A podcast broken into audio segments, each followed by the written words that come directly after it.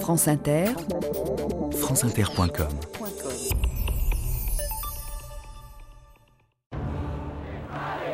Jamais de- depuis 68, je n'avais vu les, les Pragois aussi détendus. Ils discutaient par petits groupes et de quoi parlaient-ils? Eh bien, par exemple, du simple fait qu'ils pouvaient se parler après 21 ans de silence. «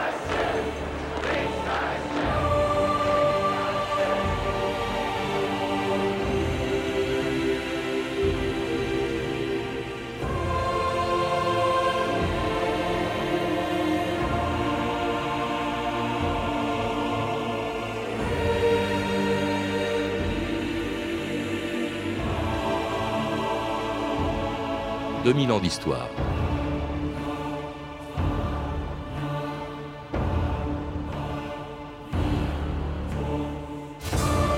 C'était en novembre 1989 sur la place Venceslas de Prague, à l'endroit même où 21 ans plus tôt, en 1968, l'intervention des chars soviétiques avait mis fin au printemps de Prague, se déroulait une révolution qui, en moins d'un mois, allait renverser le régime communiste qui était au pouvoir depuis plus de 40 ans en Tchécoslovaquie. Après la Pologne, la Hongrie et l'Allemagne de l'Est, où le mur de Berlin venait de tomber, avant la Bulgarie et la Roumanie, la Tchécoslovaquie était le quatrième pays d'Europe de l'Est à découvrir la liberté et celui qui l'incarnait depuis des années, Václav Havel. Le 21 novembre 1989, les 200 000 manifestants qui se trouvaient ce jour-là sur la place Venceslas connaissaient tous son nom, mais il l'entendait pour la première fois. Quelques semaines plus tôt, il était encore en prison avant de devenir l'âme d'une révolution sans violence, la révolution de velours, qui allait chasser du pouvoir un des régimes communistes les plus durs d'Europe de l'Est. France Inter, Henri Charpentier, le 10 décembre 1989, il y a 20 ans, jour pour jour. 200 000 personnes se sont rassemblées cet après-midi place Vachesclav à Prague. Les manifestants en ont profité pour fêter la constitution du gouvernement d'entente nationale à majorité non communiste. C'est l'écrivain Václav Havel, le chef de file de l'opposition, qui a annoncé la nouvelle, précisant que le président de la République, Gustav Ušak, allait démissionner de ses fonctions.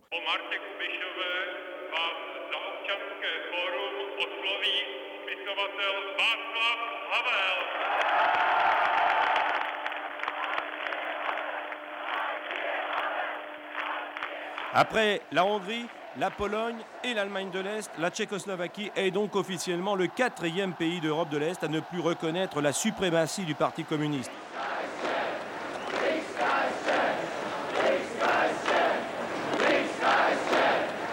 Jacqueline Hénard, bonjour. bonjour. C'était le 10 décembre 1989, la fin d'une révolution, la révolution de velours, dont vous avez été le témoin, puisqu'à cette époque, vous étiez correspondante du Frankfurter Allgemeine Zeitung pour toute l'Europe de l'Est. Alors une Europe de l'Est dont les régimes communistes se sont effondrés cette année-là, euh, les uns après les autres, un peu comme un château de cartes, puisque en l'espace de six mois, on a vu successivement la Pologne, la Hongrie, l'Allemagne de l'Est, la Tchécoslovaquie, puis la Roumanie et la Bulgarie euh, découvrir la liberté. Des événements, évidemment, sans doute, qui ne sont pas indépendants les uns des autres. En rétrospective, c'est vraiment évident à quel point les événements étaient liés. À commencer par euh, euh, la- l'arrivée en fonction de Mikhail Gorbatchev en Union soviétique, la politique de glasnost et de perestroïka, un éveil d'espoir de tous ces peuples occupés, de tous ces pays occupés, satellites de l'Union soviétique, qui tout d'un coup commencent à se tourner vers Moscou, euh, où les gens commencent à écouter plutôt euh, la- les, les émissions de télévision de la force occupatrice Mhm. que leurs propres émissions, parce que tout d'un coup, on voit que les choses peuvent changer. Mhm.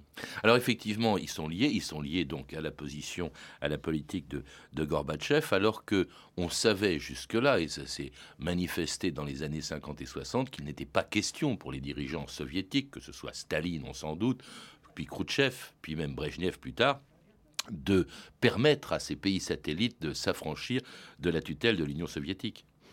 Exactement, ils ont euh, toutes les manifestations d'indépendance et de tout désir de plus de démocratie a été réprimé euh, dans la violence et dans le sang.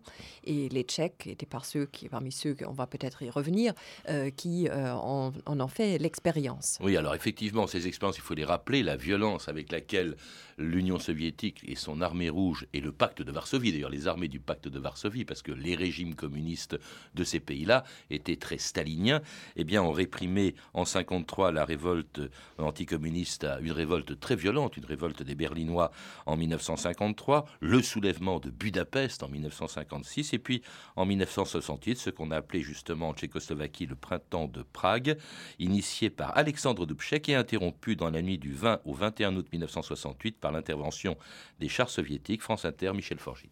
Tout de suite un flash de dernière minute. Les chars soviétiques sont à Prague. Les troupes soviétiques, bulgares, polonaises, hongroises et est-allemandes ont envahi la Tchécoslovaquie cette nuit.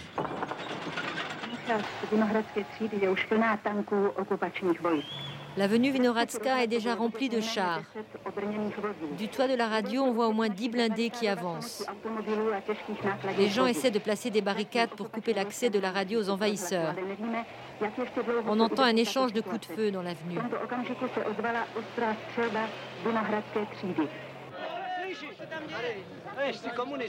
Soldat, tu es communiste Rentre chez toi. Regarde ce que tu as fait de notre Prague. Barbare, Gestapo.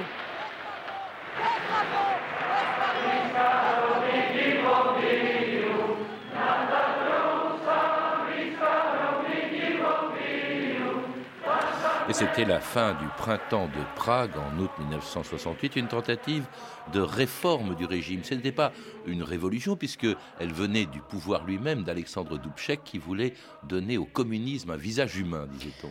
Un visage humain, un troisième, une troisième voie, euh, c'était euh, une réflexion effectivement qui restait communiste, euh, qui de l'extérieur était vue beaucoup plus euh, démocratique. Enfin, on a interprété beaucoup plus de choses dedans qu'elle ne l'avait été concrètement euh, sur le moment. Ceci dit, les choses étaient en mouvement.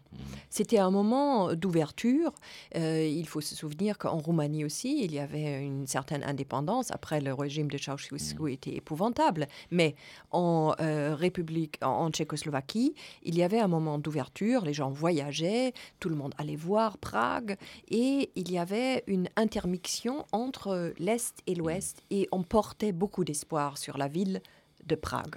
Espoir déçu par cette intervention soviétique qui a été brutale mais qui n'a pas été sanglante. hein. En fait, le, le mort dont on se souvient, c'est ce- cet étudiant, Yann Palach, qui est, qui est mort euh, Qui en janvier auto-immolé. 89, oui, hein, qui s'est au- auto-immolé en 89, qui était devenu un peu le héros posthume de cette euh, révolution euh, avortée. Alors le pays est mis au pas, et c'est ce qu'on appelait la normalisation, et on n'en parle plus pendant plus de 20 ans, comme si plus rien ne se passait en Tchécoslovaquie, Jacqueline Hénard. Oui, c'est un pays qui euh, a disparu de notre euh, attention. C'était une répression particulièrement euh, sévère. Euh, C'était un régime staliniste particulièrement désagréable. La répression a fait qu'on a exclu un tiers des membres du Parti communiste. Certains Tchécoslovaques, les forces les plus mobiles, sont partis après euh, l'invasion des troupes. Ils sont partis à l'ouest.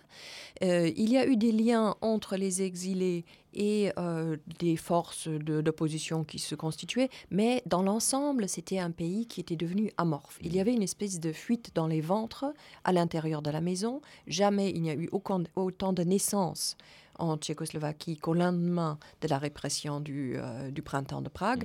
D'ailleurs, on a vu 20 ans après, ils avaient 20 ans et ils étaient tous dans la rue. Et puis il y a eu aussi beaucoup d'intellectuels qui sont exilés, de gens célèbres comme Miloš Forman, comme euh, euh, Milan euh, Kundera, euh, Dubček lui-même, où vous parlez de la de l'épuration du parti qui est qui est devenu jardinier dans un kolkhoz qu'on a un peu oublié, qu'on a mis dans un coin. Euh, il faut est-ce que cette résignation n'est pas due aussi au fait que la Tchécoslovaquie a été un pays qui était relativement prospère? Dans les pays de l'Est, parmi les autres en tout cas. C'était un pays qui avait, euh, un certain confort. Euh, je me souviens quand je suis arrivée en Tchécoslovaquie euh, au milieu des années 80, les gens avaient des voitures, ils avaient des maisons à la campagne, on faisait ses confitures, on trouvait pas tout, mais on pouvait s'organiser pour euh, détourner des matériaux de construction.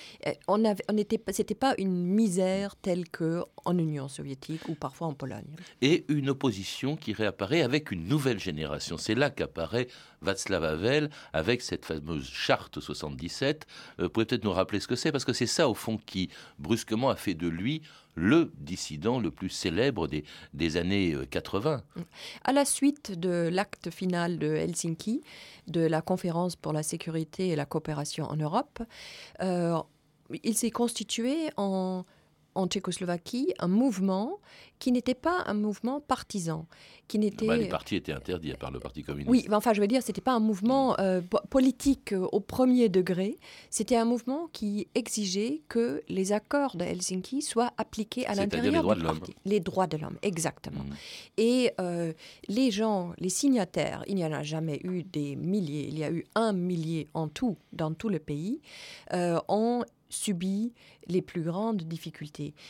Il y avait peut-être euh, 200 signataires vraiment actifs de la charte 77, mais le mouvement était là et les, les, les forces à l'exil, les, euh, les, les radios d'exil, la BBC, Radio Free Europe, Voice of America, parlaient régulièrement de ce que la charte 77 leur apportait sur les, euh, les, actes contre les droits humains. Tandis que Václav Havel était en, en prison, il y est resté euh, cinq ans, et que le régime se continuait euh, sa, sa répression euh, très dure, n'acceptant pas du tout, vous le disiez, la perestroïka de, de Gorbatchev, en tout cas n'y adhérant pas du tout, comme le régime d'ailleurs est-allemand à la même époque, et réprimant toute manifestation d'opposition, comme celle justement qui avait été organisée pour le 20e anniversaire de la mort de Jan Palach, le 15 janvier 1989.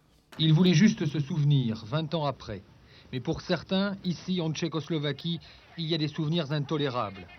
Interdiction formelle de toute manifestation. Et pourtant, ils étaient plus de 2000 à avoir décidé de participer quand même au rassemblement de cette place Venceslas. Ils ont tout juste eu le temps de crier Yann Palak, nous ne t'oublierons pas. Les unités anti-émeutes qui quadrillaient en force depuis le matin même le quartier ont chargé. Gaz lacrymogène, matraques, canon à eau, arrestation, plusieurs blessés graves, un scénario écrit comme à l'avance par les autorités tchèques.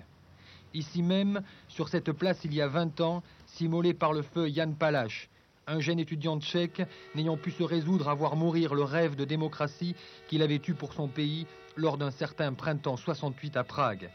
Dans ce cortège funèbre, tout Prague est là. Et c'était donc en janvier 89, 800 personnes arrêtées, Václav Havel lui-même d'ailleurs arrêté, condamné à 9 mois de prison. Ça provoque d'ailleurs une émotion euh, considérable dans le monde, sa propre arrestation. Il avait été libéré depuis euh, la charte 77, à nouveau euh, enfermé. Il faut rappeler que Václav Havel, qui est écrivain, est un écrivain renommé dans le monde entier à l'époque, d'où cette émotion que suscite son arrestation et le fait qu'il devient un peu, au fond, le symbole de la révolution qui allait venir dans les jours qui ont suivi. C'était un homme qui, euh, qui parlait à tout le monde. C'était un homme qui euh, attirait euh, une très grande sympathie par sa gentillesse et par son intransigeance. Et euh, c'était la figure clé de l'opposition, celle vers laquelle allaient tous les journalistes, mais pas uniquement les journalistes. Dans sa maison de campagne, il y avait toujours des dizaines de personnes qui voulaient le voir, le toucher. C'était un peu la garantie que la Tchécoslovaquie n'était pas aussi horrible qu'elle se présentait. C'était le visage humain, pour pas faire un jeu de mots, de la Tchécoslovaquie. C'était ça sa force.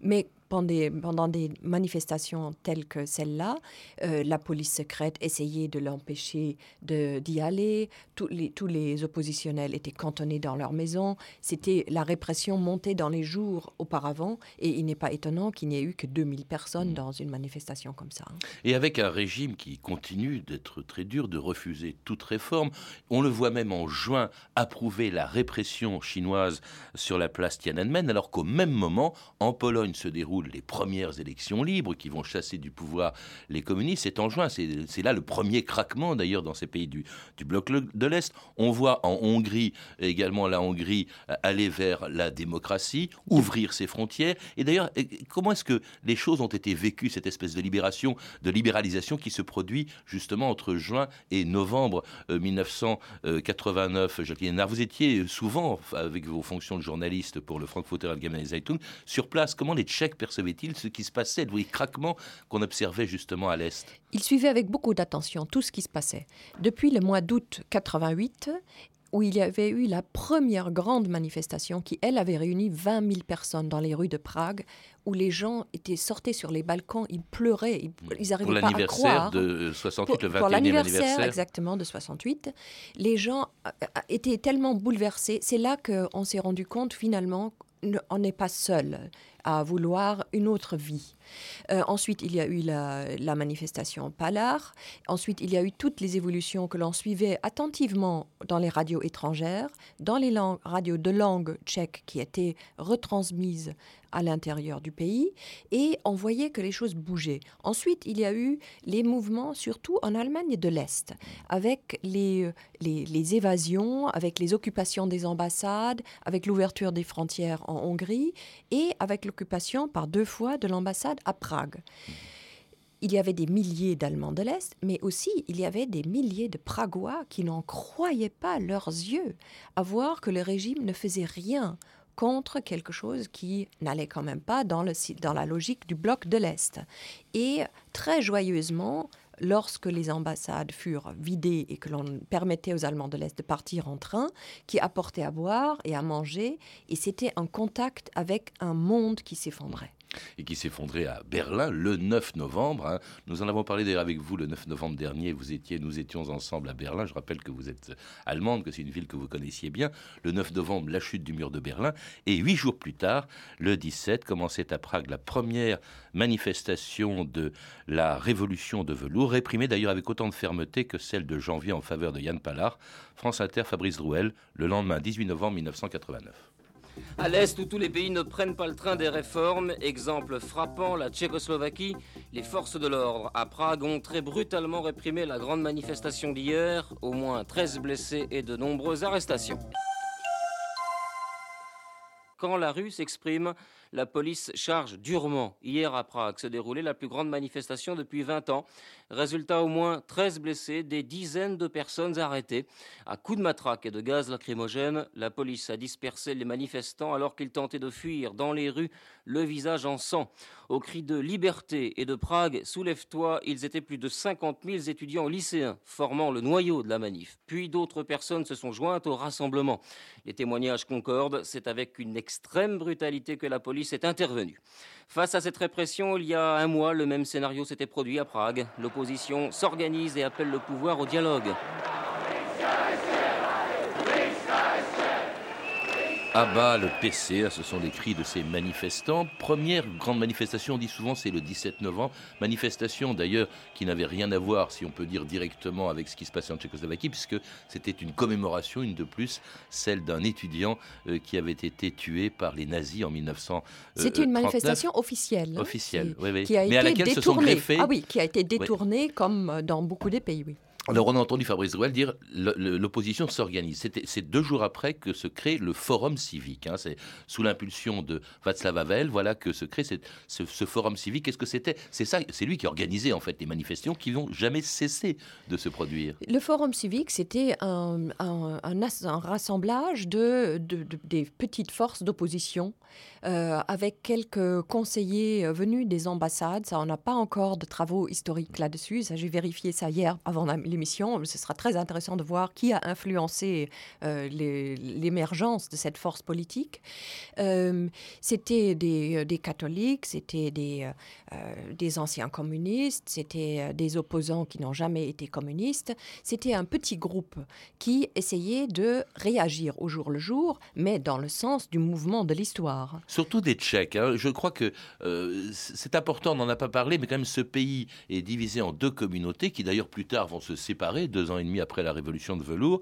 Et on constate que cette révolution qui se passe à Prague, en Bohème, dans le pays des Tchèques, justement, bah, est peut-être moins suivie en, Slovaquie. Euh, Je vous remercie d'attirer l'attention à ça. Effectivement, c'était une révolution qui était en grande partie pragoise, euh, mais enfin, dans beaucoup de villes. Mais là où, où se portait le regard, c'était à Prague. En même temps, quand même, à Bratislava, il y avait aussi des manifestations. Mais au premier moment, on pouvait déjà voir à quel point il y avait des tensions entre les Slovaques et les Tchèques. Parce que un des hommes euh, euh, les plus importants en euh, Slovaquie, Jan Czarnogórski, plus tard ministre-président, euh, un catholique. Je crois que Dubček était slovaque ou était Dubček était slovaque, oui. Euh, mais... mais... il faisait l'unanimité, lui, hein, aussi bien, non? Oh, lui, oh, écoutez, hein, il y avait quand même beaucoup de choses qu'on pouvait lui reprocher à, à propos de 68, mais c'était une figure de, de, nostalgie. et, et, bien sûr, on savait qu'il... Mais l'essentiel était tchèque. Mais alors, comment ça se passait? Parce que en fait, à partir du 17, il y a pratiquement une manifestation quotidienne. On a l'impression un peu que comme en mai 68, il y a un engrenage, manifestation, répression, manifestation. Les, les, les, manifestations, au fond, se succèdent et se justifient l'une par l'autre presque. Oui, c'est ça. C'est tous les soirs, au sortir des bureaux, euh, les gens passent par le Václavské náměstí, qui est une place centrale une station de métro en haut, une station de métro en bas. Et on passe naturellement. Donc on peut faire une manif discrètement. On y est, et tout d'un coup, ça se coagule. C'est des flash mobs avant l'heure.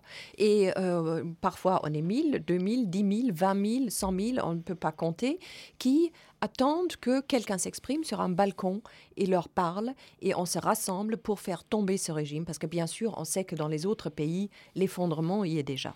De ces manifestations, donc, dont la plus importante est sans doute celle du 22 novembre, place Venceslas, pardon, où vous vous trouviez justement ce jour-là, Jacqueline Hénard.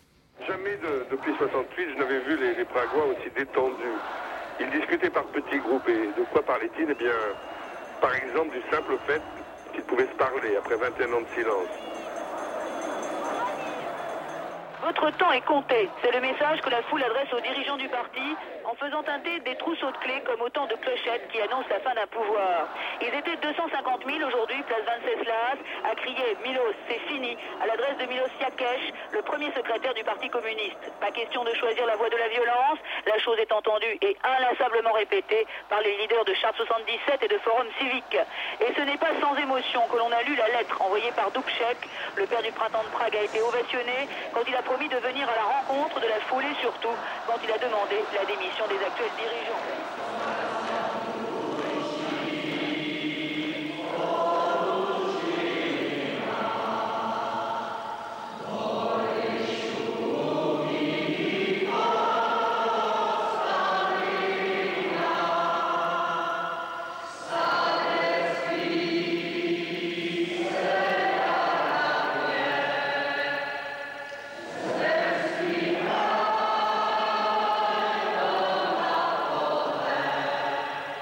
C'était donc le 22 novembre 1989 sur la place Venceslas. Vous étiez là ce jour-là et vous, vous, pouvez nous dire qui chantait. C'était quand même. C'était Marta, Marta Kubichova qui chantait à la fin de la manifestation euh, l'hymne national.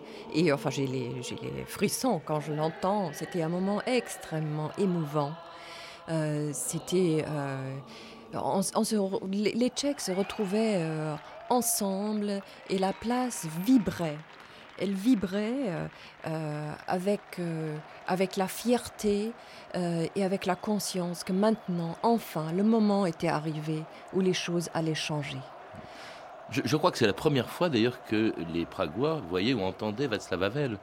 Oui, je ne sais plus si c'était la première fois ou enfin c'était les jours. Moi, et elle était toujours là, Marta Kulisova. Oui. Oui, oui. elle était toujours là sur le balcon et euh, il y avait des figures symboliques, comme le cardinal de Prague. Lui, il avait écrit une lettre, il avait appelé aux manifestants de prendre le chemin pacifique.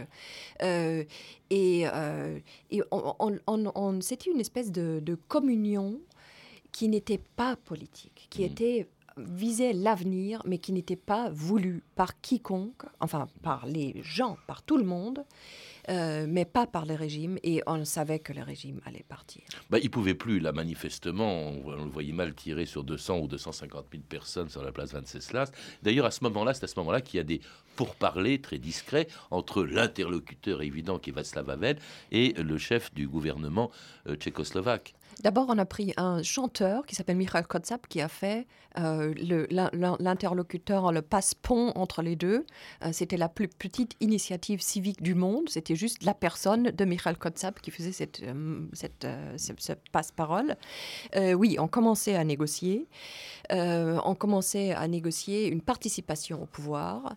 Le, gouvernement, enfin les forces en, place, disons, on n'a pas vraiment de marge de manœuvre, qui était bien sûr faux, mais c'était très large déjà. Les techniciens de la télévision disaient si vous passez pas ce qui se passe sur le place Vatsalsky nous on éteint la lumière. Donc enfin il y avait une pression très large qui montait et le pouvoir ne pouvait plus résister. Le pouvoir qui donc représenté par Ladislas euh, Adamets, et qui négocie avec Václav Havel un accord par lequel euh, il promet une constitution, des élections libres et pluralistes, c'est-à-dire la fin de la, euh, du monopole du Parti communiste, un gouvernement avec une majorité de non-communistes, tandis que le 10 décembre, le président de la République, Gustave Ouchak, abandonnait le pouvoir, remplacé 19 jours plus tard par Václav Havel, dont Alexandre Dubček euh, euh, annonçait l'élection le 29 décembre 1989. Havel bol zvolený za prezidenta Československej socialistickej republiky. Václav Havel arrive par la porte du fond sous les applaudissements, puis derrière une petite table, il prête serment. Devant des dizaines de milliers de personnes massées dans la cour du château, agitant des drapeaux et hurlant On a gagné, vive Havel, il ne dit que quelques mots. Je vous promets de ne pas vous décevoir et de conduire le pays jusqu'à des élections libres.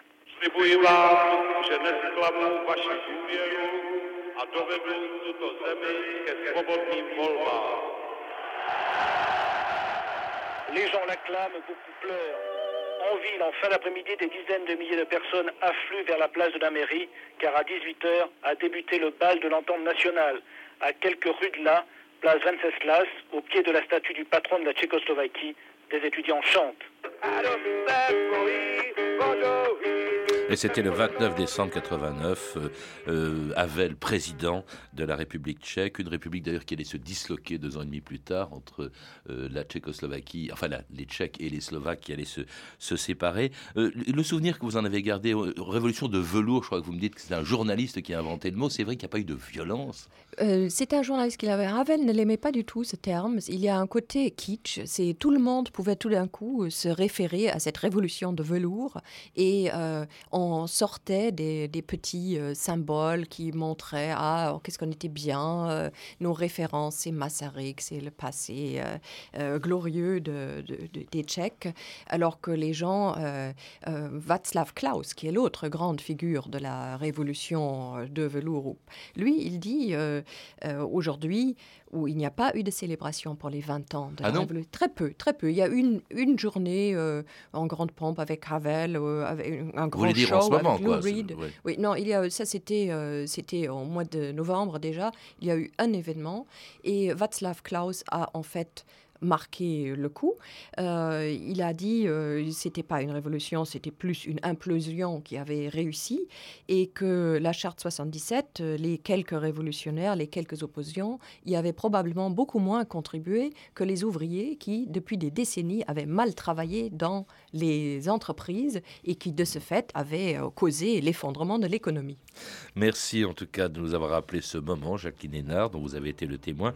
Je rappelle que vous êtes également l'auteur du livre Berlin-Ouest, histoire d'une île allemande, publié chez Perrin. Pour en savoir plus, je recommande la lecture du livre La Révolution de velours en Tchécoslovaquie, un livre qui date de 1990 mais qui est excellent, d'Yves Barelli, publié aux éditions de l'Aube. Également à lire Une histoire de Prague de Bernard Michel chez Fayard et La Tchécoslovaquie, sismographe de l'Europe au XXe siècle, dirigé par Antoine Marès, qui vient de paraître aux éditions de l'Institut d'études slaves.